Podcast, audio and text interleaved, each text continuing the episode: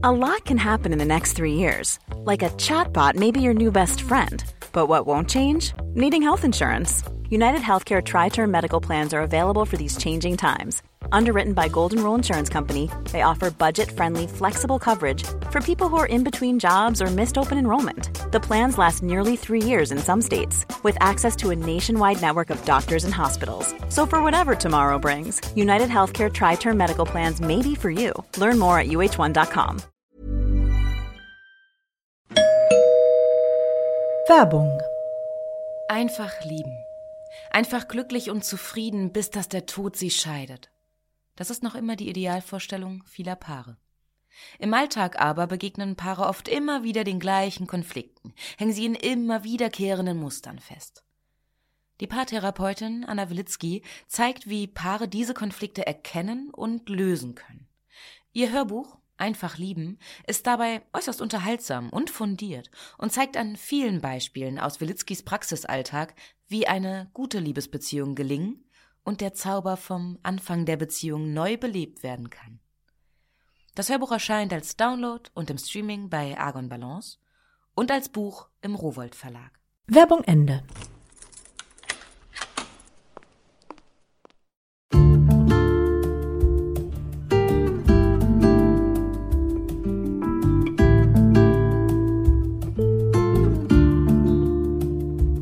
Hallo, schön, dass du da bist zur neuen Folge von Einfach ganz Leben, deinem Podcast für bewusstes Leben. Ich bin Jutta Ribrock, Moderatorin, Hörfunkredakteurin, Autorin und Sprecherin, unter anderem für Radionachrichten, Fernsehbeiträge und Hörbücher. Und in diesem Podcast spreche ich alle zwei Wochen mit außergewöhnlichen Menschen über alles, was unser Leben schöner, entspannter, intensiver und auch klarer macht. Heute ist bei mir Diane Hilscher. Sie ist Journalistin, Künstlerin, Moderatorin, auch Podcasterin wie ich und Autorin. Und sie hat ein echtes Lebens- und Liebesretterbuch geschrieben. Liebe neu denken. Wie wir also in unserem Kopf aufräumen und so dahin gelangen, glücklich zu lieben. Darüber sprechen wir heute. Viel Freude beim Hören.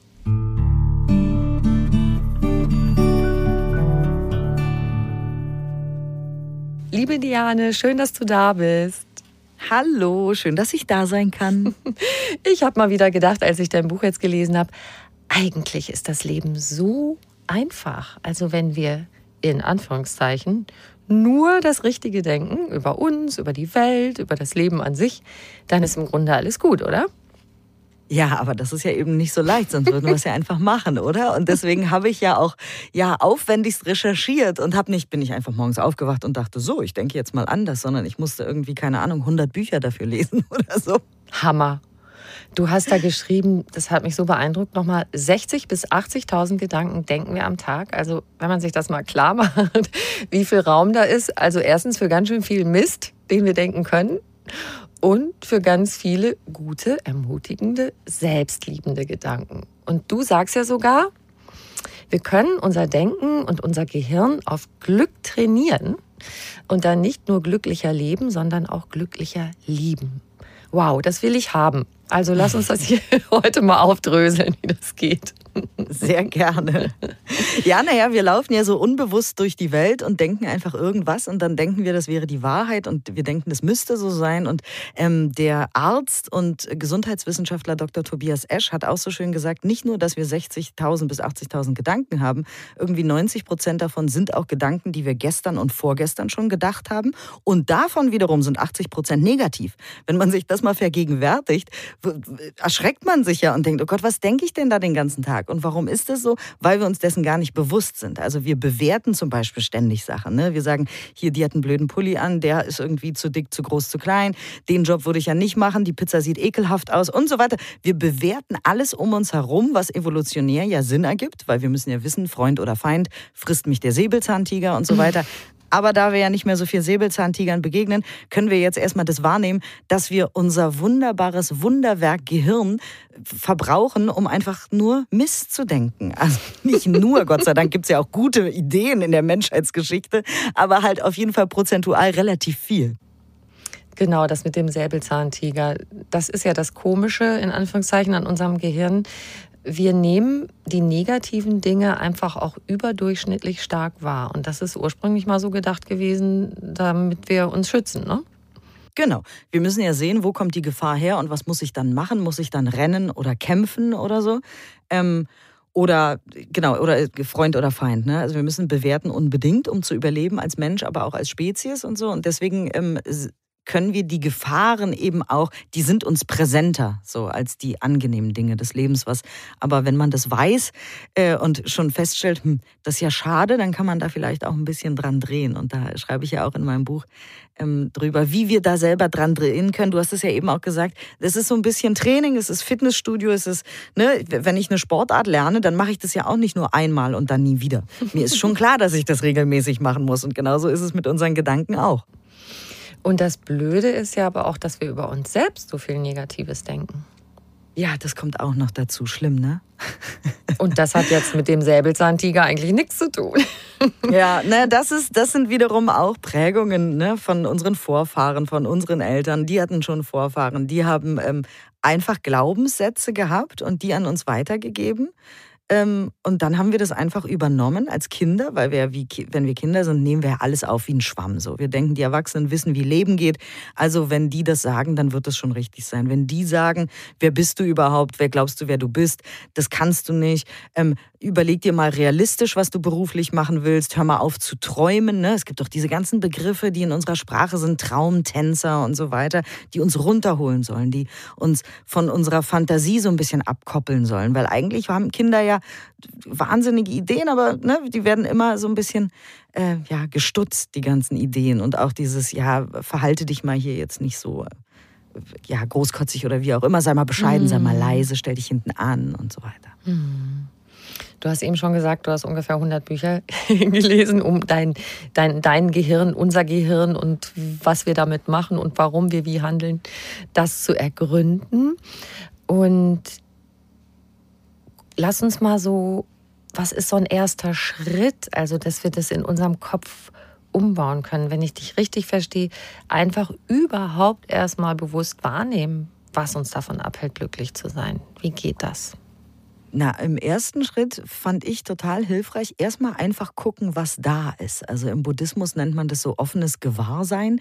Einfach nur mal gucken, was man so denkt. Also wenn man sich allein schon selbst beim Denken zuhört, das wiederum nennt man Metakognition, dass wir uns selbst beim Denken zuhören können und dann darüber nachdenken können, was wir denken.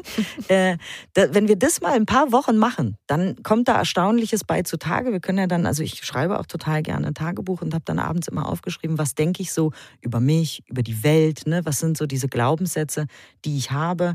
Aha, das darf man nicht machen, das soll man nicht machen, man hat sich so und so zu verhalten oder ähm, ja, keine Ahnung, wenn, wenn ich Radiomoderatorin bin, darf ich nicht auch noch ein Buch schreiben, weil ich bin ja dann Radiomoderatorin und so weiter, um mal so ein bescheuertes Beispiel zu nehmen. Ne? Wir haben ja so einfach so Gedanken und wir denken, die Welt ist so und das lässt sich nicht ändern und das sind die Regeln, nach denen wir spielen müssen. Und wenn wir das erstmal nur mal wahrnehmen, sind wir schon einen Schritt weiter. Und wenn wir das dann sogar aufschreiben und sagen, aha, das sind meine Gedanken, ist ja interessant, aber stimmt das auch wirklich, was ich da aufgeschrieben habe? Ist es wirklich unmöglich, dass ich ein Buch schreibe, weil ich Radiomoderatorin bin? Oder was auch immer ihr habt irgendwie, was auch immer bei euch im Kopf so los ist, kann man, man kann jeden Gedanken, den man hat, einfach mal in Frage stellen und auseinandernehmen und sagen, woher habe ich den? Will ich den denken? Hilft der mir? Gibt er mir Energie und Kraft oder zieht er mich runter? Das ist toll. Du hast auch, da würde ich auch später nochmal auf ein paar andere Punkte zurückkommen, sehr viele schöne Fragenkataloge in deinem Buch, um genau diese ganzen Sachen zu ergründen, wie man sich selbst befragen kann. Das finde ich total hilfreich. Und du liebst ja Notizbücher, ne? Ich auch bin ja, auch schreibende totaler Fetisch. Aber man darf ja auch große Bilder malen und was ja neudeutsch so Vision Board heißt ja. und solche Sachen. Ne? Also im Grunde ist ja fast egal. Hauptsache, dass man sich Sachen klar macht. Das ist das Ding. Ne? Genau, man kann ja mittlerweile auch in sein Handy sprechen und sich das dann nochmal anhören. Und da hört man dann auch, wie man selber über die Welt spricht und denkt oder über seine Partnerschaft oder sich selber oder so. Mhm. Und dann ist das Komische an unserem Gehirn noch, dass wir manches gar nicht sehen, weil es nicht zu unseren Glaubenssätzen passt. Und wir sehen nur das, was zu unseren Glaubenssätzen passt. Genau. Unsere Wahrnehmung. Ne? Wir können ja nicht alles wahrnehmen, weil unser Arbeitsspeicher im Gehirn irgendwann voll ist. Das heißt, wir können nur das sehen, was wir wahrnehmen wollen. Es gibt so, ein, so, ein, ja, so eine Geschichte, die man sich erzählt, dass die äh, Ureinwohner Amerikas die Schiffe von Kolumbus gar nicht sehen konnten, da sie das Konzept Schiff nicht kannten. Sie haben nur braune Wolken am Himmel, also am, auf dem Meer quasi gesehen. Und erst als die Schiffe da waren, dachten sie, huch, das sind ja doch keine Wolken. Und ähm, das, ob das jetzt nun stimmt oder nicht, ganz egal, aber es ist ein schönes Bild, weil man so ähm, da nochmal reinfühlen kann, dass wir ganz bestimmte Dinge gar nicht wahrnehmen können, weil wir sie nicht kennen oder weil wir uns noch nie damit beschäftigt haben. Also zum Beispiel in meinem Buch geht es ja um glückliche Beziehungen. Wenn wir zum Beispiel aufgewachsen sind und die Erwachsenen in unserem Umfeld haben sich angeschwiegen, angeschrien, angeödet, angepammt oder wie auch immer, dann wissen wir ja gar nicht so richtig, wie eine harmonische Beziehung eigentlich konkret im Alltag aussehen kann. Mhm. Das heißt, wir können das Schiff nicht sehen. beziehungsweise sehen nur Wolken. Also wenn wir uns nicht damit beschäftigen, wo will ich meine Wahrnehmung hinlenken, dann werden wir bestimmte Sachen gar nicht wahrnehmen. Hm.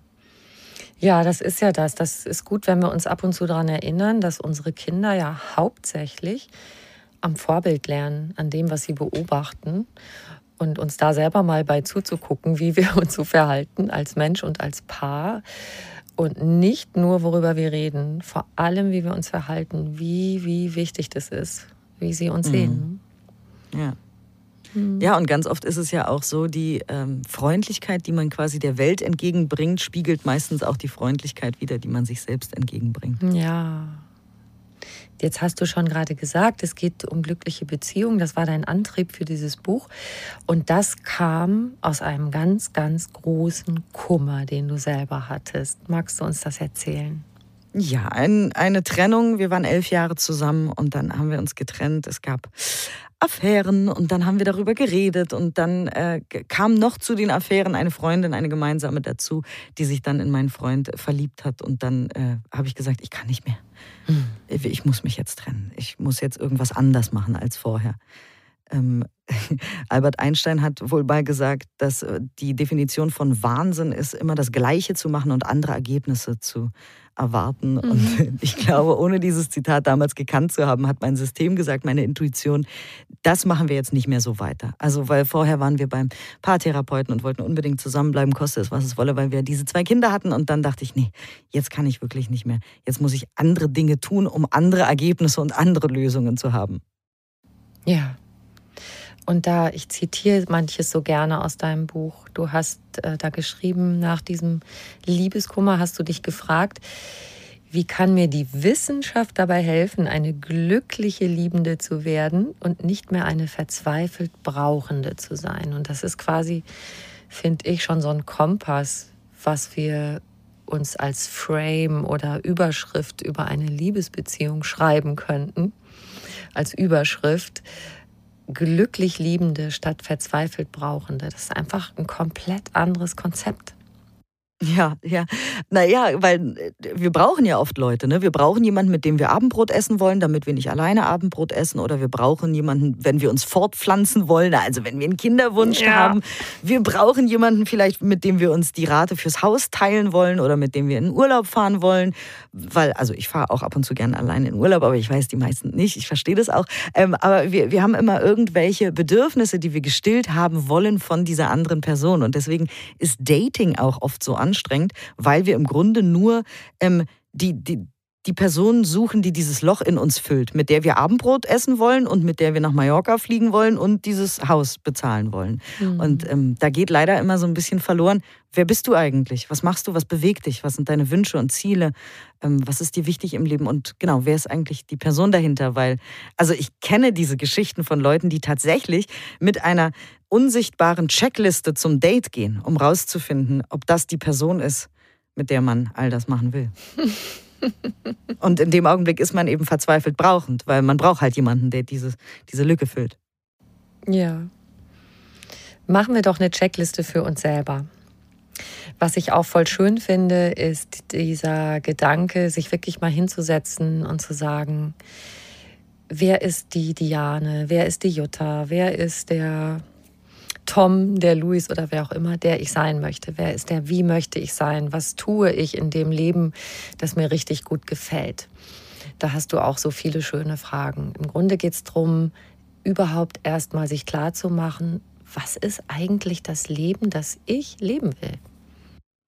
Genau, und dann, wenn wir das wissen, dann haben wir ja einen Kompass für uns, dann haben wir ja eine Art, eine Art Wertekompass und dann können wir auch im nächsten Schritt, also wir können dann erstmal so leben, wie es uns wirklich entspricht und nicht wie vielleicht unsere Eltern denken, wie man lebt oder die Dorfgemeinschaft oder die Gesellschaft, die Hollywood-Filme, mhm. die Disney-Filme, wie auch immer, womit wir so geprägt und geprimed sind. Also Priming ist so ein Begriff aus der Psychologie, dass eine Situation uns primet für die nächste und so weiter. Also wie auch immer wir konditioniert sind, was wir denken, was unsere Wünsche sind, sind ganz oft gar nicht unsere Wünsche. Wir denken, wir müssten, keine Ahnung, mehr Geld verdienen verdienen, mehr arbeiten, ein größeres Auto haben, um jetzt mal so diese klassischen blöden mhm. Beispiele zu bemühen. Aber oft denken wir halt, wir müssten irgendwas erreichen.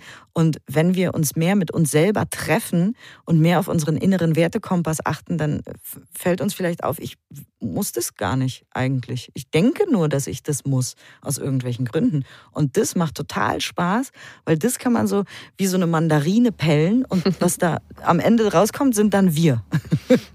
Das ist ein schönes die, Bild.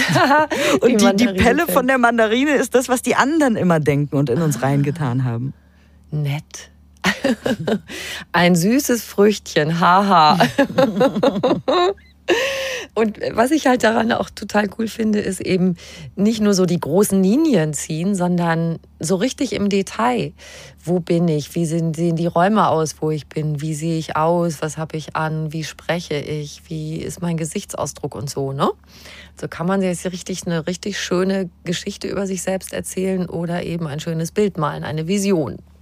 Oder auch genau, wie soll mein perfekter Tag aussehen? Weil wenn wir diese Übung machen, das habe ich auch öfter mal gemacht und immer wieder. Und mein perfekter Tag sieht immer anders aus tatsächlich. Ich habe gar nicht den einen perfekten, aber das macht total Spaß erstmal, weil unser limbisches System im Gehirn gekitzelt wird. Das ist da, wo unsere Emotionen sitzen. Also wenn wir einen Film gucken, eine Serie oder einen guten Song hören, dann kribbelt es da im Gehirn. Und das können wir auch, indem wir uns selber die Geschichte über uns erzählen, auf die wir richtig Bock haben. Also was ist unser perfekter Tag zum Beispiel? Mit wem bin ich zusammen? Wo bin ich, was tue ich. Ähm, vielleicht ist es an einem Tag gar nichts und ich liege am Strand und am nächsten Tag, ja, erfinde ich irgendwas, habe eine großartige Idee und äh, verwirkliche ein großartiges Projekt, weil beides irgendwie toll ist und wichtig und Yin und Yang dazugehört zum Leben und so. Und äh, anhand dieser Übung kann man ganz schön sehen, was sind denn meine Werte? Mhm. Was wir ja auch uns ganz oft in Beziehungen wünschen, ist die Wertschätzung des anderen. Und da sind wir auch oft verzweifelt Brauchende. Und wenn wir das nicht bekommen, werden wir zickig oder unfreundlich oder unglücklich und, und, und eigentlich eher unliebsam. Und ja. da, also erreichen im Grunde genau das Gegenteil von dem, was wir uns eigentlich wünschen. Auch da ist das Geheimnis, gibt dir Selbstwertschätzung. Ja. Genau. Und da auch da äh, gibt es so viele coole Möglichkeiten, die total Spaß machen. Ähm, um sich selber wertzuschätzen. Weil wir können ja zum Beispiel, wie gesagt, ne, wenn man auch so ein, äh, so, so ein Notizbuch-Fetisch hat wie wir, dann ist, hat man es immer leicht, weil dann braucht man sich einfach nur gemütlich irgendwo in einen Café setzen oder in sein eigenes Bett, je nachdem, und einfach losschreiben, was habe ich denn heute Cooles geschafft? Was, und da ist so viel dabei. Es ist so krass, was wir eigentlich den ganzen Tag alles schaffen. Ja. Orga, Mitdenken, was Gesundes essen, irgendein freundliches Wort für einen Kollegen, jemanden zum Lachen bringen, all diese Sachen. Und wenn wir das mal aufschreiben für eine Weile, dann fällt uns auf, wow, ich kann mir selber Wertschätzung geben. Ich habe all das gemacht. Ich bin stolz auf mich. Ich ruhe in mir. Und dann brauche ich nicht sagen, lieber Partner, liebe Partnerin, sag mir was Nettes. Weil dann habe ich mir schon selber was Nettes gesagt und bin im Zweifel so glücklich mit mir, dass ich den anderen mit Wertschätzung überschütten kann und sagen kann, toll, dass du XY gemacht hast. Toll, dass es dich gibt. Ich liebe dein Lächeln oder was auch immer das ist ja auch das Tollste, dass das, was wir verschenken, uns das Gefühl macht, dass wir davon ganz viel haben. Also wir fühlen uns reich an dieser Sache, wenn wir es hergeben. Das ist doch auch ein super Mechanismus. Ja. Total, total. Und bei Wertschätzung ist das doppelt und dreifach, weil das ist ja dann der Ping-Pong. Ne, das kommt ja dann wieder zurück und sei es jetzt der Partner oder die Partnerin. Wir können ja Wertschätzung jedem geben. Also wir können ja auch, keine Ahnung, wenn ich im Kiosk mir eine Packung Kaugummis kaufe, kann ich den äh, Kioskverkäufer zum Lachen bringen und dann geht es dem besser, als bevor ich reingekommen bin. Wie cool ist das bitte? Weil ich ihm irgendwas Nettes gesagt habe oder einer Freundin eine WhatsApp geschrieben habe, ey, danke, dass du in meinem Leben bist oder so. Und die wiederum dann ihrem Kind was Gutes tut und so weiter. Also das ist ja ein, ein Dominoeffekt und kommt dann auch zu uns zurück. Genau, das ist im schönsten Sinne ansteckend, sagt man ja auch bei Lachen. Ne? Und ist gesund, weil du hast, du hebst ja auch den Spaß immer hervor, dass all die Dinge, die du da vorschlägst, dass wir die einfach wie so ein Spiel machen können. Gar nicht, ja, oh, ja, ich ja. muss jetzt noch, oh, ich habe noch die Aufgabe, ich muss noch in mein Journal schreiben. Ich habe noch nicht diese Fragen beantwortet. Ja, das sehe ich tatsächlich ganz oft auf Instagram und dann bin ich auch immer so ein bisschen so angeödet davon, dass Leute dann so schreiben, jetzt soll ich auch noch meditieren und Journal schreiben. Ihr sollt gar nichts. Niemand muss irgendwas. Ich habe nur einfach aufgeschrieben, was mir jetzt zum Beispiel geholfen hat und immer noch hilft jeden Tag und was mich bewusster mein Leben leben lässt und bewusster alles erleben lässt. Aber niemand muss irgendwas. Also wenn jemand ein Bananenbrot backt, sag ich ja auch nicht, äh, jetzt muss ich auch noch Bananenbrot backen. muss ich ja nicht. Also ne, sind ja alles, wir können uns doch als Menschen alle gegenseitig inspirieren. Der eine hat Bock aufs Journal und der andere aufs Bananenbrot. Ist doch fein. Total fein. Du hast gerade das Meditieren auch erwähnt. Wie hilft uns das dabei, für dieses Aufräumen im Kopf und dann auch eine neue Sicht auf Beziehungen zu finden? Das ist auch so faszinierend. Ne? Es gibt unfassbar viele Studien über die Meditation. Und auch wenn da irgendwelche schicken Influencer auf äh, Instagram in Spandexhosen sagen, ey, Namaste, du musst meditieren und so. Es gibt wissenschaftliche Studien zum Meditieren, die sind wirklich irre. Also wenn man liest, was da passiert im Gehirn, ähm, dann ist es eigentlich total verrückt, das nicht mal wenigstens auszuprobieren, weil das kann zum Beispiel, regelmäßige Meditationspraxis kann unser Angstzentrum im Gehirn physisch kleiner werden lassen. Das ist die Amygdala, der Mandelkern, der sogenannte, und da sitzt unsere Angst. Und wenn wir regelmäßig meditieren, dann wird diese Angst physisch kleiner und allein das finde ich so abgefahren. Und das ist nur eine von vielen, vielen, vielen Studien, die es zum Meditieren gibt. Wir werden gelassener, wir regen uns nicht mehr über jeden Kiki-Kaki im Alltag so auf. Wir können einfach auch mal fünf gerade sein lassen. Ähm, wir können einfach sagen, ach, weißt du, ich will jetzt gar nicht mich darüber aufregen. Wenn man Lust hat, sich über irgendwas aufzuregen, kann man das ja dann immer noch machen. Aber man muss nicht mehr. Man ist nicht mehr so Kickerkugel und wird rumgeschubst von seinen eigenen Gefühlen. Neulich wieder im Alltag. Ich merke das jeden Tag, wenn mir jemand doof kommt im Straßenverkehr oder so, denke ich so, ach naja gut, der hat jetzt irgendwie Puls und Hals. Ich nicht. ja, das geht mir im Moment auch so. Ich habe gerade so ein Mantra, mit dem ich durch die Gegend gehe. Wann immer ich diesen Empörung Berührungsimpuls selbst habe oder beobachte oder dieses ah wie Vorfahrt genommen ah lang ich habe wieder mich an der falschen Kasse angestellt die ist die Schlange ist natürlich lang oder dann plötzlich ist Storno oder die müssen die Rolle wechseln. Dann sage ich ich wähle Freude Tada. Sehr schön, sehr gut, sehr gut. Ja, das ist auch ein Fitnessstudio, genau, fürs Gehirn, für den Geist und so. Da muss ich schon lachen, wenn ich das sage, weil ich dann fast so ein bisschen albern finde, aber irgendwie lustig albern. Das ist auch ein Spiel für mich, so wie du sagst. Na siehst du, und dann hast du bessere Laune, weil du so dich selbst zum Lachen gebracht hast mit sowas. Genau. Es ist doch auch schön. Man kann das ja auch genauso albern finden, genauso wie man seine Gedanken, also ne, man kann sich ja selber immer auf die Schippe nehmen und das alles lustig finden. Finde ich gut. Finde ich auch gut. Können wir denn so eine kleine Meditation mal ausprobieren mit dir? Hier, jetzt live und in Farbe? Ja. Ja, ich würde, ähm, also was, was mir nämlich auch immer wichtig ist im, im Alltag so und wo, wo ich auch in Gesprächen immer mit Freundinnen drüber spreche oder, oder Bekannten oder wie auch immer, ist die Intuition. Weil ganz oft fragen wir die anderen, was würdest du denn machen? Was mhm. soll ich denn machen? Was ist denn das Richtige? Was macht man denn da? Wie ist denn die Regel beim Dating? Nach wie vielen Tagen äh, meldet man sich denn wieder? Oder nach wie vielen Monaten ist denn der Liebeskummer vorbei? Immer so Fragen, so, die darauf schließen lassen, dass man so ein sehr festes Weltbild hat, ein sehr, wie ich es nenne, deterministisches Weltbild, mhm. ähm, dass, dass sich daran nichts ändern lässt, dass irgendwer die richtigen Antworten kennt und man muss die Antworten nur rausfinden. Aber Fakt ist, wir haben die Antwort eigentlich immer schon in uns. Egal ob, soll ich den Job annehmen, soll ich mit, mit diesem Mann noch mal ein zweites Mal treffen oder soll ich diese Frau anrufen und so weiter. Die Antworten sind eigentlich immer schon in uns. Deswegen vielleicht zur Intuition. Ja, gern. Gut, dann machen wir das mal spontan. Ganz wichtig ist Augen schließen, finde ich. Sitzen, liegen, stehen ist auch ganz egal. Ihr könnt sogar gehen, wenn ihr wollt. Dann aber natürlich mit offenen Augen, logischerweise, damit nicht irgendein Unfall passiert. Ich würde es nicht machen im Auto oder auf dem Fahrrad. Aber ansonsten würde ich sagen, entspannt euch und atmet ein und alles, was ihr nicht mehr braucht, aus. Ruhe und Entspannung einatmen und alles, was gehen kann, kann beim Ausatmen gehen. Und jetzt lasst euren Atem ganz normal fließen, so wie er fließen möchte. Und beim nächsten Ausatmen probiert mal so ein Geräusch zu machen, als würdet ihr eine Rutsche runterrutschen, nur dass ihr in diesem Fall in euren Körper hineinrutscht.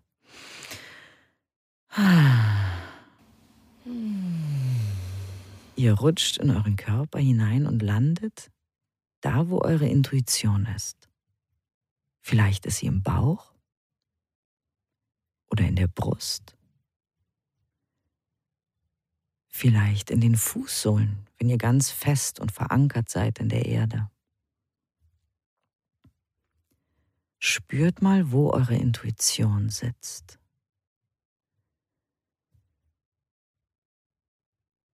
Und werdet ganz still zusammen mit der Intuition. Spürt, dass sie da ist. Und vielleicht fällt euch eine Frage ein, die ihr habt. Eine Frage zu einem Problem vielleicht, das ihr lösen wollt. Dann stellt die Frage in Gedanken. Stellt die Frage an die Stelle, wo eure Intuition sitzt. Atmet ein und aus. Und jetzt schaut mal, was kommt. Vielleicht Bilder, Symbole, Farben, Wörter, vielleicht alles. Vielleicht seid ihr an einem Ort. Jemand spricht mit euch. Lasst alles da sein, was kommt. Und wenn nichts kommt, dann ist das auch nicht schlimm. Aber ihr habt zugehört und ihr habt signalisiert eurer Intuition, ich höre dir zu. Ich bin da und ich bin offen und ich möchte zuhören. Ich möchte wissen, was du mir sagst.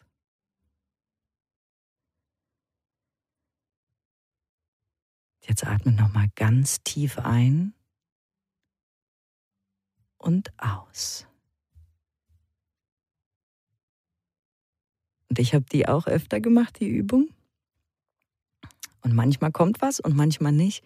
Und auch beim Meditieren und bei solchen Übungen ist es nicht schlimm, wenn gar nichts passiert. Das ist auch total in Ordnung, weil oft hat man auch beim Meditieren das Gefühl, ich mache irgendwas falsch, ich kann das nicht. Die anderen haben jetzt bestimmt total die Message bekommen, nur ich nicht. Ja. Aber das stimmt nicht. Ich habe das auch zwei, dreimal gemacht. Ich habe es auch in verschiedenen Abwandlungen gemacht und ich mache das ja auch seit Jahren. Äh, also dieses Intuition anrufen dauert auch manchmal und manchmal macht man auch die Übung und es kommt an einem ganz anderen Moment wo ja. man es nicht erwartet. Nicht in der Meditation, sondern einen Tag später oder eine Woche später. Weil man es irgendwie angepiekst hat, ne? dass genau. da so ein Kanal offen ist. Was ich auch gerade total hilfreich finde, ist, und das hast du gerade ja auch gesagt, wenn dir jetzt gerade, wenn nichts kommt, wenn keine Antwort kommt oder vielleicht auch eine, wo du erstmal nichts mit anfangen kannst, sich ein, ein Ziel zu setzen oder etwas zu visualisieren und es ist nicht schlimm, wenn ich jetzt noch nicht weiß, wie es geht. Genau. Weil auch hm? manchmal kommen ja auch so Bilder oder Farben oder Symbole oder irgendwas in, in unserer Intuition vor und wir wissen gar nicht, was das soll. Genau, wie du sagst. Und dann kann man das aber erstmal sammeln, wie, wie ein Eichhörnchen die Nüsse in seinem Bauch. und irgendwann wird es Sinn ergeben und man kann es dann zusammenpuzzeln und sagen, ist ja verrückt. Toll. Ja, und so schöne Meditationen bekommt man auch in deinem Podcast zum Buch. Erzähl mal davon. Ja, weil ähm, viele haben gesagt, oh, voll geiles Buch, danke dafür. Aber ganz ehrlich, jetzt war ich dann wieder zu faul, die Übung zu machen. Dann habe ich wieder keine Schreibübung gemacht und so weiter. Ich hätte gerne kleine Diane im Ohr, die äh, mich da so ein bisschen durchleitet. Und deswegen habe ich jetzt nochmal ähm, ja, so ein paar Übungen einfach gesammelt zu verschiedenen Themen wie Wahrnehmung oder Angst oder Intuition oder ähm, und habe zu den verschiedenen Themen nochmal einzelne Podcast-Folgen gemacht, wo man wirklich, wenn man schreiben möchte zum Beispiel, das direkt mit mir macht in diesem Podcast, in der Folge. Also da gibt es dann immer fünf Minuten Zeit. Da habe ich ganz tolle äh, Musik, ähm, die eine Freundin von mir geschrieben und mhm. komponiert hat, extra dafür. Ja. Äh, die hat ganz tolle Klaviermusik dafür gemacht und äh, da können wir dann immer diese Fragen beantworten zusammen und zwar right in time, also wirklich in dem Augenblick, wo ich sage, ey, schreibt mal jetzt auf und dann gebe ich euch fünf Minuten und dann gibt es schöne Klaviermusik und dann geht es den nächsten Schritt quasi weiter. Also wirklich in dem Augenblick, wo man es hört, ähm, dann, dass man da die Übung machen kann. Weil sonst macht man es vielleicht gar nicht. Ja, und das ist natürlich bei einer Meditation auch schön, wenn man es gesagt, erzählt bekommt, statt dass man immer nachliest, okay, das mache ich jetzt so, dann Augen zu und weiter. Da oh ja, das, das konnte ich nie, ne? also geschriebene Meditationen konnte ich nie machen. Ich brauchte immer jemanden auf dem ja. Ohr. Dann lass uns doch vielleicht noch so ein, zwei Kostproben von deinen schönen Übungen angucken. Gerade haben wir das mit der Wertschätzung. Und dann übrigens gehört ja noch dazu, sich so richtig fett selber zu feiern. Ne?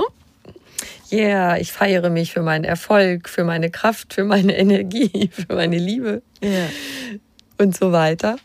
Da kann und, man ja auch dann genau sich was Gutes tun und sich selber ausführen auf ein Date oder so. Ah, genau. Was ich jetzt auch eine tolle Anregung finde, ist das Gegenteil. Also wie will ich sein, wenn das nächste Mal etwas nicht nach Plan verläuft? Also wenn wir schön Spand, äh, am Strand liegen und mit unserem Tagebuch äh, oder in unser Tagebuch unsere schönste Lieblingsgeschichte von uns selber schreiben, dann ist das ja das eine. Aber wenn es nicht gut läuft, dann schnicken wir ja gern mal zurück in die alte Spur, wie wir es immer gemacht haben. Ja, und da haben wir aber auch total viele Möglichkeiten. Da habe ich auch im Buch eine, eine, ein kleines Alltagsbeispiel, weil mich das so beeindruckt hat. Ich habe wirklich, wenn du das Buch gelesen hast, weißt du wahrscheinlich, worauf ich hinaus will. Diese Geschichte hat mich so lange beschäftigt und ich dachte, die muss ich ins Buch schreiben. Das ist so faszinierend. Ich habe eine Frau im Fitnessstudio getroffen ja. und die war stinksauer, weil ihre Yogastunde ausgefallen ist. Die hat wirklich ihre Klamotten in die Ecke gepfeffert und ich guckte sie mit großen Augen an und sie so, ja, die Yogalehrerin ist nicht da, die Yogastunde fällt aus, ich habe mir extra von der Arbeit freigenommen und ich war so, wow, wow. Ja, aber also wahrscheinlich ist der Yogalehrerin irgendwas passiert. Ne? Vielleicht ist ihr Kind krank oder sie hat Corona oder die Oma ist tot oder so. Das ist ja jetzt auch kein Grund auszuflippen. Und ja, ich verstehe, sie hat sich extra von der Arbeit freigenommen, aber ich meine, sie hatte eine freie Stunde. Sie hätte auch, keine Ahnung, einfach mal was anderes ausprobieren können und zur Rudermaschine gehen können oder sich die Trainerstunde geben lassen können, die oft im Fitnessstudio kostenlos sind oder auf die Dachterrasse gehen von diesem Fitnessstudio und da einfach ein Buch lesen. Sie hätte ungefähr eine Milliarde andere Möglichkeiten mhm. gehabt, mit dieser Situation, die ja nicht mal besonders schlimm war, umzugehen. Und sie war so wütend. Und das meine ich mit, wir können ganz oft eben einfach wählen, was wir denken und was wir fühlen wollen und müssen gar nicht so Spielball sein, weil es wäre besser für, ihren, für ihre Stresshormone, ihr Stresshormonspiegel, ihren Cortisolspiegel gewesen, wenn sie einfach gesagt hätte, oh, jetzt trinke ich einen Smoothie, höre mir einen Podcast an oder keine Ahnung, ja, lese ein Buch oder was auch immer, gucke in der Gegend rum oder mache Sport oder stretche mich auf einer Matte oder was auch immer sie mit ihrer schönen, freien Stunde machen hätte können, anstatt so wütend zu sein. Also im Grunde, dass wir uns die Frage stellen in dem Moment, was kann ich jetzt Schönes, Gutes, Sinnvolles oder was auch immer aus dieser Situation machen. Ja, oder erstmal sogar noch der Schritt davor. Muss ich das jetzt fühlen? Also muss ich wirklich so wütend sein wegen dieser Situation gerade? Mhm.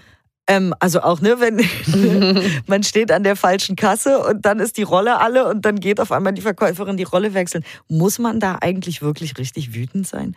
Oder kann man das nicht mit Humor nehmen? Weil manche Leute flippen wirklich aus wegen solcher Sachen.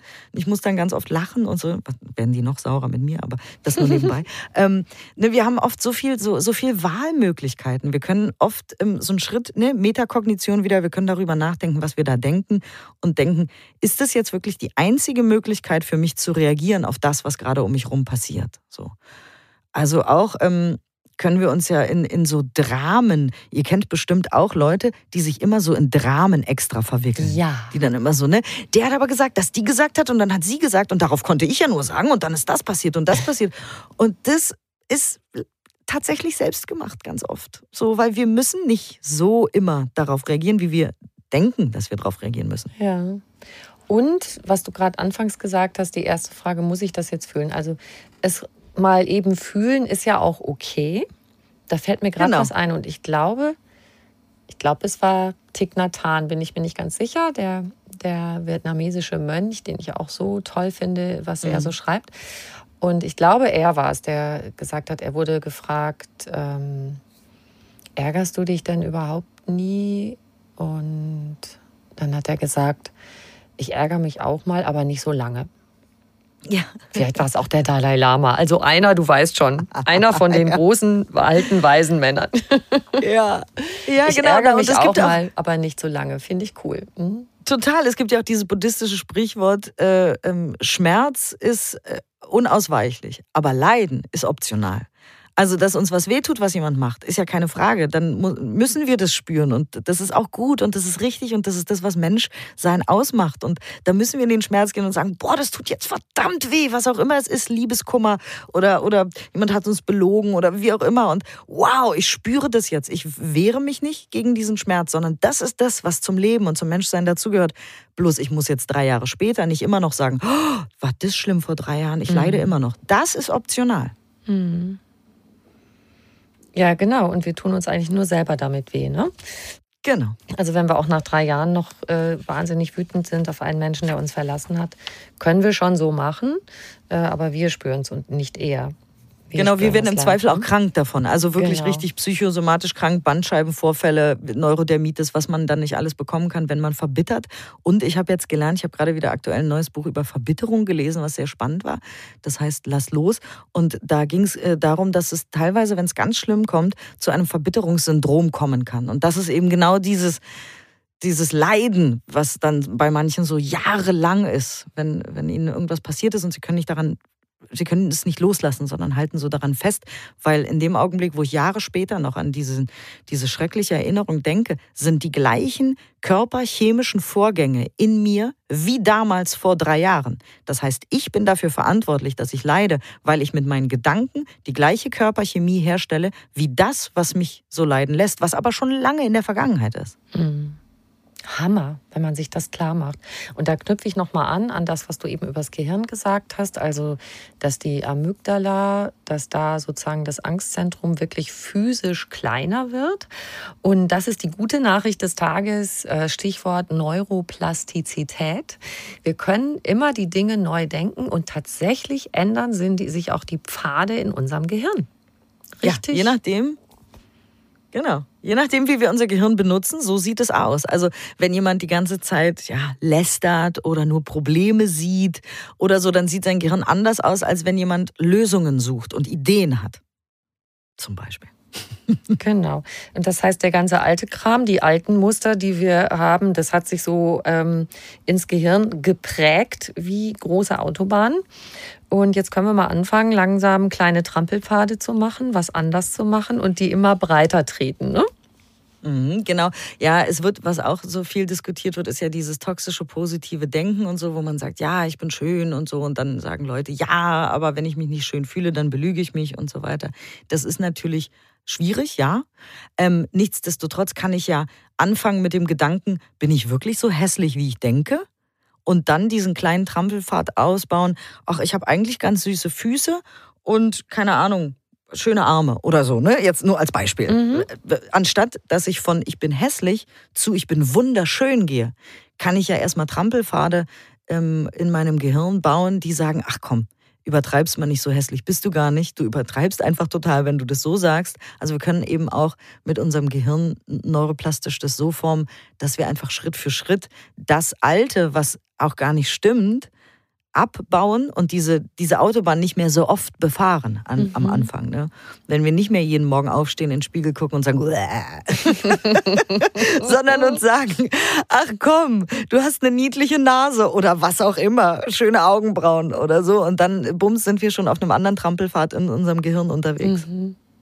Schön. Also wir wollen jetzt alles von dir wissen, Diane. Du hast gesagt, seit du deinen Glauben geändert hast, sind Sachen in deinem Leben passiert, von denen du nie geglaubt hast, dass sie möglich sind. Was denn? Na, unter anderem habe ich ein Buch geschrieben. Ich hatte immer den Glaubenssatz, das ist was für andere Leute. Ich werde nie ein Buch schreiben können, weil ich bin die kleine Diane. Ne? Das sind irgendwelche Glaubenssätze. Ich bin irgendwie nicht reich und berühmt und ich kenne keine Verleger und man muss immer jemanden kennen und ansonsten wird man nie ein Buch schreiben. Jetzt habe ich ein Buch geschrieben. Das ist eines meiner größten Träume. Seit ich 15 bin, schreibe ich Kurzgeschichten. Tada! Und irgendwie. Wir ja, feiern ja. dich. Seit ich 15 bin, träume ich davon zu schreiben. Und ich hatte den Glaubenssatz, dass das nicht möglich ist. Und jetzt ist es möglich und ich halte mein Buch in den Händen und denke, ist nicht wahr. zum Beispiel. Und hast du zum Beispiel einen tollen Mann? Ja, Absolut. Ich habe ich habe äh, damals, es steht ja auch in meinem Buch immer so, ich habe ja gesagt, so äh, ein Glaubenssatz war auch, dass ich immer so eher stille Männer anziehe und weil ich bin immer laut und gesellig und ich bin dafür da, war ein meiner, einer meiner, ja, wir rationalisieren uns so durchs Leben. Also ich habe die Tatsache, dass ich immer stille und melancholische Männer habe einfach rationalisiert, indem ich gesagt habe, das muss so sein. Mein Vater war so, mein erster Freund war so, mein zweiter Freund war so. Also gibt es da ein Muster, also ist das so. Und dann habe ich irgendwann anders gedacht und mir gedacht, ach, jetzt habe ich aber keinen Bock mehr darauf.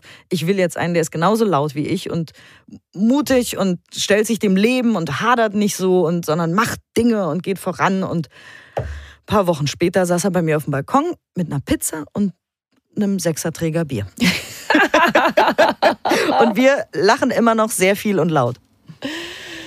Oha. Ja, laut lachen. Eins von deinen ähm, Lieblingstipps auch. Einer von deinen Lieblingstipps. Ne? Viel ja, lachen. das ist gesund ja. und gut fürs Immunsystem. Das ist so. Das stimmt. Gut, du hast ja also ähm, den richtigen Mann gebacken, sage ich jetzt mal salopp. Und das finde ich gut, weil ähm, auch mit deiner Journaling Technik, auch sowas niederzuschreiben, oder? Wie, wie stelle ich mir meine Liebesbeziehung vor? Wie stelle ich mir den Menschen vor, mit dem ich gerne zusammen sein möchte? Auch genau, alles was will ich bunt. mit dem erleben? Mhm. Ja. Genau, was, was, was für eine Art, genau auch wieder zu den Schiffen und den Wolken. Was will ich denn sehen? Also worauf will ich denn meinen Fokus lenken? Also was genau will ich in dieser Beziehung haben und erleben und ähm, ja, leben, also auch im Alltag so jeden Tag. Was, was ist mir da wichtig? Weil äh, oft denken wir so, naja, ist doch klar, das, was jeder will. Nee, nee. Jeder will ja mhm. was anderes. Und wenn wir uns nicht damit beschäftigen, was uns wichtig ist, können wir das auch nicht kriegen. Ich, also, ne, wenn ich jetzt ins Schuhgeschäft gehe und sage, ich hätte gern ein paar Schuhe, dann würden die Verkäufer mich ein bisschen komisch angucken. So, ich muss schon wissen, will ich Sneakers, will ich Sandalen, will ich Stiefel, woraus sollen die sein? Habe ich vielleicht irgendeine Allergie und so weiter? Und genauso sollten wir es auch mit unserer Beziehung machen. Wir sollten einfach gucken, was ist mir wichtig? Also ist es ähm, Spaß und Abenteuer? Ist es Nähe, Offenheit? Ist es Leidenschaft? Zärtlichkeit, Geborgenheit, Sicherheit. Was, was ist mir da wichtig und was bedeutet mir das? Also wie wichtig ist was quasi so. Und wenn wir uns damit beschäftigen und das vor uns sehen und schmecken und fühlen und riechen und hören, dann kommen wir damit mehr in die Nähe zu dem Leben wieder mal, das wir führen wollen. Und da kommt der schöne Trick, fake it till you make it. So tun, als ob man schon da wäre.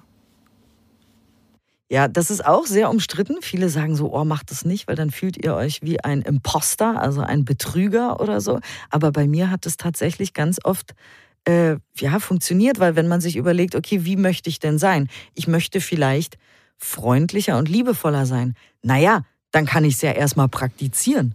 Ja. Also, und gucken, was das mit mir macht. Ich kann ja einfach mal zwei Wochen lang zu jedem wahnsinnig freundlich und liebevoll sein. Und dann kann ich einfach mal gucken, Gefällt mir das oder nervt mich das? Will ich das eigentlich doch nicht sein? Will ich doch lieber grummelig sein oder wie auch immer? Also ich finde, man kann ja auch, ähm, ne, wie man vielleicht Probe fährt mit einem Auto, kann man ja auch mit irgendwelchen Eigenschaften von sich Probe fahren und sagen, hey, das gefällt mir, das will ich kaufen oder das will ich jetzt übernehmen in mein äh, Emotionsrepertoire. Also ne, wie, wie läuft denn jemand, der sich wohlfühlt in seinem Körper. Und auch wenn ich vielleicht noch nicht ganz da bin und vielleicht noch denke, ich habe hier zu viel Speck oder, oder irgendwas, dann kann ich doch trotzdem mich schon mal bewegen, weil dann kann ich ähm, meinem Körper, mein Körper signalisiert dann meinem Gehirn, du fühlst dich wohl in deiner Haut.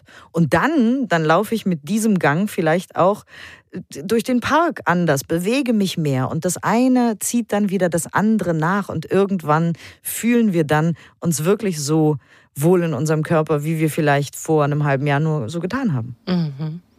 Genau, was du eben gesagt hast, ne? die kleine Diane, die kann doch kein Buch schreiben. Und wenn du dir dann, ich meine, du hast es ja gemacht, wahrscheinlich hast du dir die richtige Frage gestellt, nämlich so in die Richtung, was tut eine erfolgreiche Schriftstellerin? Ja, und was muss ich dafür jeden Tag tun, um eine zu werden? Das liebe ich auch. Ich liebe es, jeden Tag drei Dinge zu tun für meinen nächsten Traum. Also das war in dem Fall dann, ne, man schreibt also ein Exposé und dann schickt man das an Literaturagenten.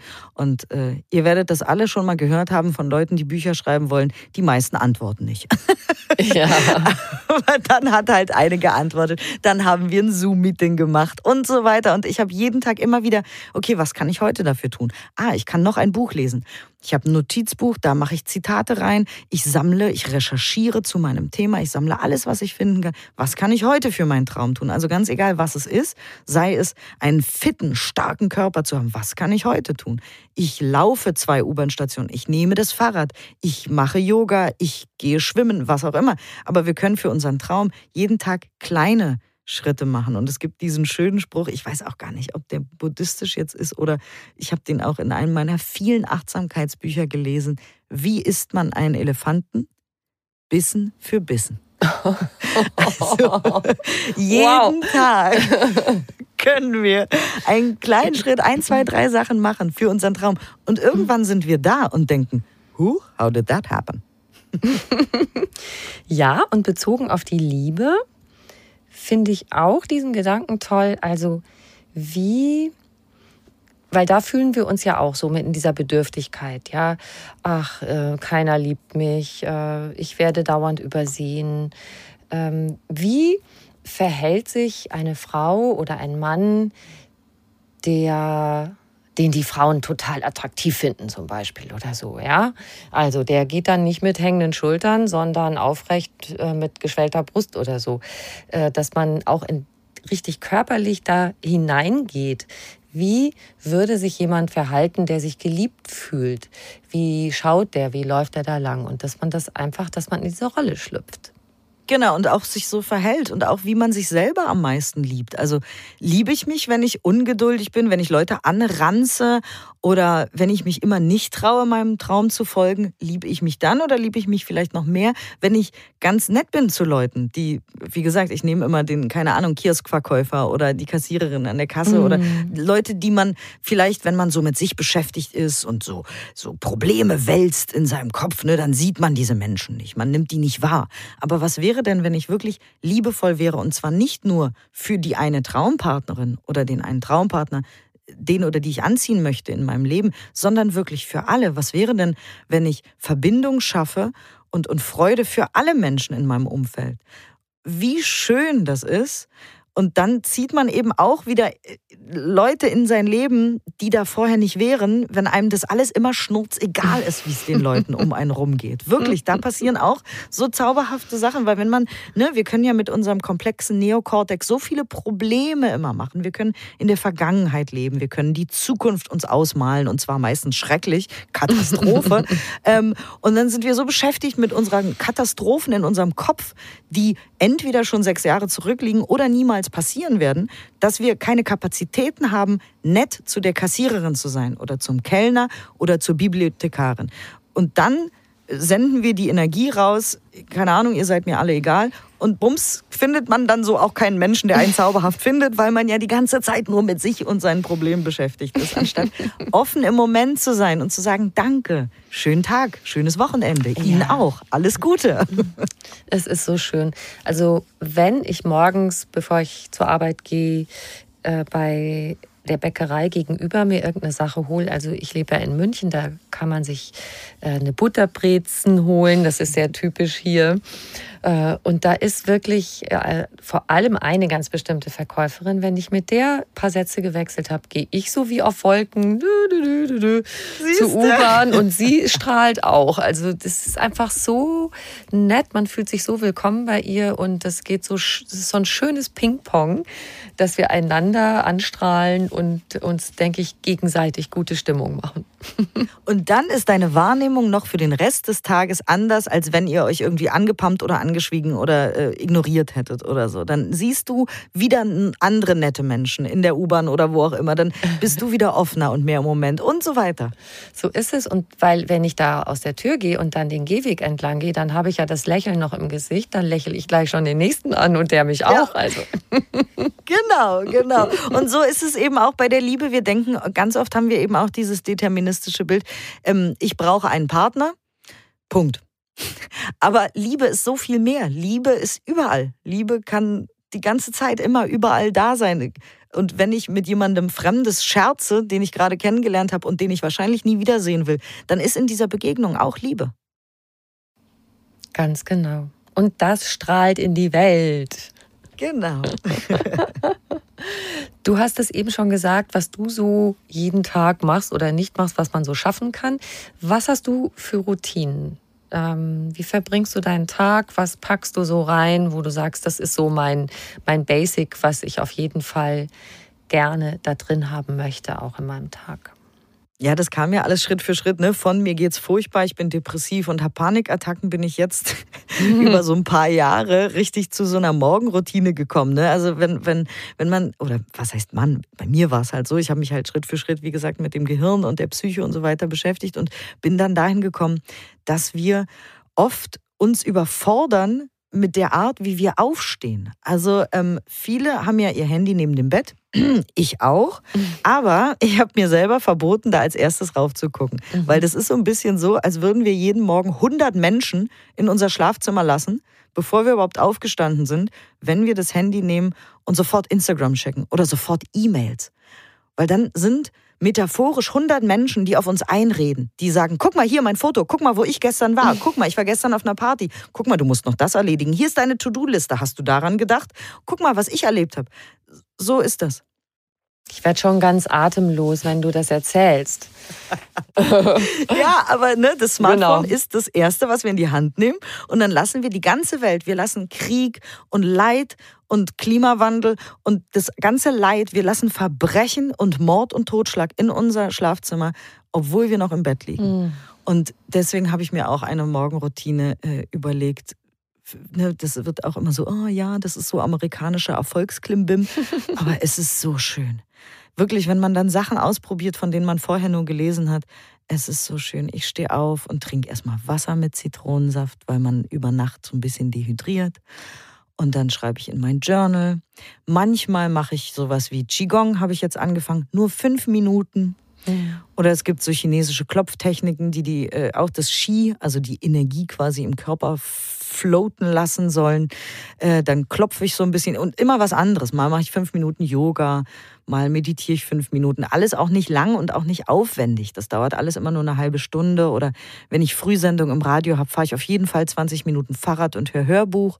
Dann fühle ich mich, also dann bin ich bewegt, äh, körperlich und auch geistig, weil ich wieder irgendwas Cooles, Inspirierendes gehört habe auf dem Weg und so. Ähm, also alles nicht aufwendig, aber wirklich die erste halbe Stunde kein Instagram, kein Facebook, kein LinkedIn, keine Mails. Niemand darf in mein Schlafzimmer, außer die Person, die darf. Mhm. Ähm, und ich entscheide, was will ich heute machen, was will ich erleben, was will ich erledigen wem will ich heute vielleicht helfen oder was kann ich Gutes in die Welt bringen und so. Und ich mache das alles mit mir und meinem Kaffee aus. Schön. Das kann ich nur empfehlen. Und später? Auch ja, später wird es dann ganz wild und äh, Kraut und Rüben und unterschiedlich. Also mal, wie gesagt, gehe ich in ein Radiostudio und mache eine Morgensendung dann sieht der Tag ganz anders aus. Manchmal bin ich dann bei den Kindern und äh, kümmere mich um die und habe dann ja, verschiedene Termine, wie es so ist bei Freelancern. Mhm, ne? Mhm. Hier mal ein Interview mit einfach ganz Leben. und da mal noch was schreiben und ja. da noch was, ein Meeting oder wie auch immer, genau. Aber diese, dieses Morgenritual ist wirklich, seit ich das mache, oh, ich finde das so toll. Ich kann euch das nur empfehlen. Es muss nicht genauso aussehen, ne? ihr müsst nicht machen, was ich mache, aber einfach nur sich eine halbe Stunde für sich Zeit nehmen mhm. und nicht die 100 Leute in sein Schlafzimmer lassen. Das ist so großartig. Und abends machst du was für dich und machst du auch was mit den Kindern? Ja, auch ganz unterschiedlich. Also da gibt es tatsächlich gar keine Routine. Also wenn ich die Kinder habe, dann machen wir, wir machen manchmal auch so Dankbarkeitsübungen. Mhm. Ähm, wenn ich merke, manchmal sind die Kinder auch schlecht drauf natürlich, weil irgendwas in der Schule passiert ist. Ich habe einmal äh, mit den Kindern meditiert und Kerzen angemacht und so Yogamatten auf den Boden gelegt und so. Das fanden die ganz schön. Die sind natürlich trotzdem nicht schneller eingeschlafen als sonst, fanden es aber trotzdem schön. Also so Kinder, Traumreisen und so gibt es auch überall im Internet und so. Das fanden die auch ganz schön. Ähm, oder vorlesen oder Uno spielen oder so. Oder eben halt, wenn ich die Kinder nicht habe, dann auch einfach mit Freunden treffen und so. Mhm. Und ich meinte nämlich, ob du vielleicht auch so vorm Schlafengehen auch nochmal eine Meditation machst oder auch so ein, so ein Dankbarkeitsding. Ich habe ja tatsächlich äh, angefangen, ich habe mir so ein kleines Büchlein neben das Bett gelegt. Ähm, und da schreibe ich manchmal abends rein, aber das mache ich auch nicht immer, aber ab und zu, wofür ich dankbar bin oder was mir gut gelungen ist heute oder sowas in der Art. Absolut. Also Dankbarkeitstagebuch trainiert auch das Gehirn auf jeden Fall neuroplastisch 100 Prozent auf Dankbarkeit. Und dann ist es ungleich schwerer, unglücklich zu sein, wenn man wirklich sieht, boah, habe ich viel Zeug, für das ich dankbar sein kann. Allein das Frieden in diesem Land, das ist schon ein Punkt ja. gerade auf meiner Liste. Äh, jeden Tag ganz oben. Ich springe vor Freude aus der Hose. Ähm, genau deswegen, ja. Aber tatsächlich, meine Dankbarkeit mache ich immer mal so zwischendurch. Also manchmal mhm. abends, manchmal mittags. Manchmal mache ich Siesta, wie die Spanier. dann mache ich es mittags. Ähm, manchmal sogar morgens auch. Wenn ich irgendwie noch zehn Minuten länger Zeit habe, schreibe ich das noch schnell morgens auf. Äh, ja, ich habe tatsächlich immer irgendwie ein Büchlein auch dabei. Das heißt, wenn ich mal in einem Café Zeit habe oder so, dann mache ich das auch mal so nebenbei. Aber ja, das mache ich auch sehr häufig. Und ich habe am Schluss immer noch eine Frage, liebe Diane, und das passt eigentlich dazu, was du dir ähm, so erarbeitet hast in den vergangenen Jahren. Aber das frage ich wirklich alle meine GesprächspartnerInnen. Was ist für dich persönlich Glück? Begeisterung. Ähm, ich habe aufgeschrieben, auch in dieser Phase, wo ich mich selbst gefunden habe und meinen Wertekompass und meine Intuition und so weiter, habe ich mir so, so ein paar Lieblingsgefühle aufgeschrieben, die ich immer fühlen will. Für, für immer. Bis ich sterbe. Und da kam immer wieder Begeisterung bei auf. Also sei es Begeisterung für den Ausflug mit meinen Kindern, sei es Begeisterung für ein Projekt, sei es Begeisterung für eine Idee oder von einem Menschen Begeisterung oder ich bin einfach gerne begeistert und das macht mich glücklich. Wow, wunderschön. Ich danke dir so sehr für dieses schöne Gespräch. ich danke auch für dieses schöne Gespräch.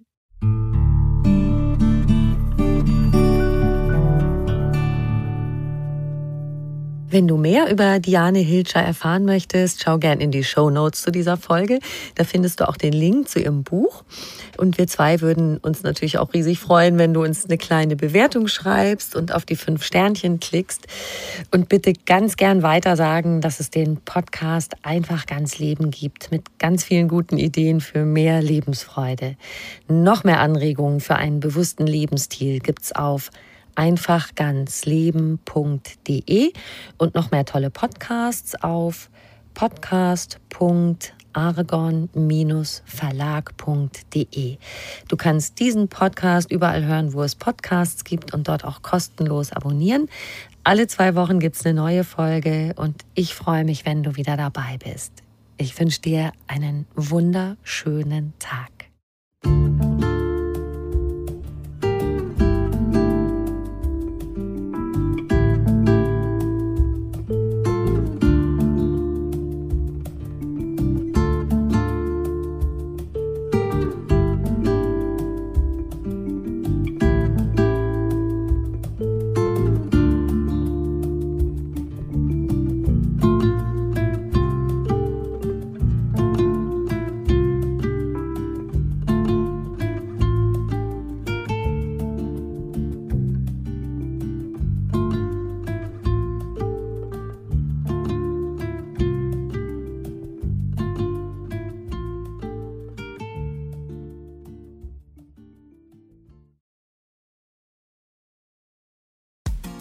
Frauenstimmen, Klagen, lachen, klüger werden.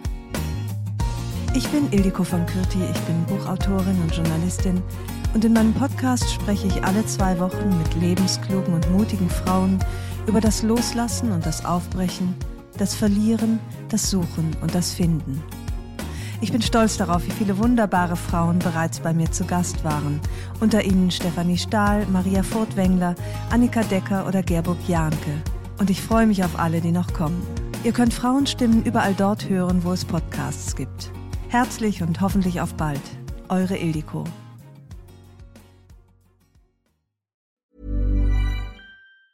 Planning for your next trip? Elevate your travel style with Quince. Quince has all the jet setting essentials you'll want for your next getaway, like European linen, premium luggage options, buttery soft Italian leather bags, and so much more. And is all priced at 50 to 80% less than similar brands. Plus, Quince only works with factories that use safe and ethical manufacturing practices. Pack your bags with high-quality essentials you'll be wearing for vacations to come with Quince. Go to quince.com slash pack for free shipping and 365-day returns.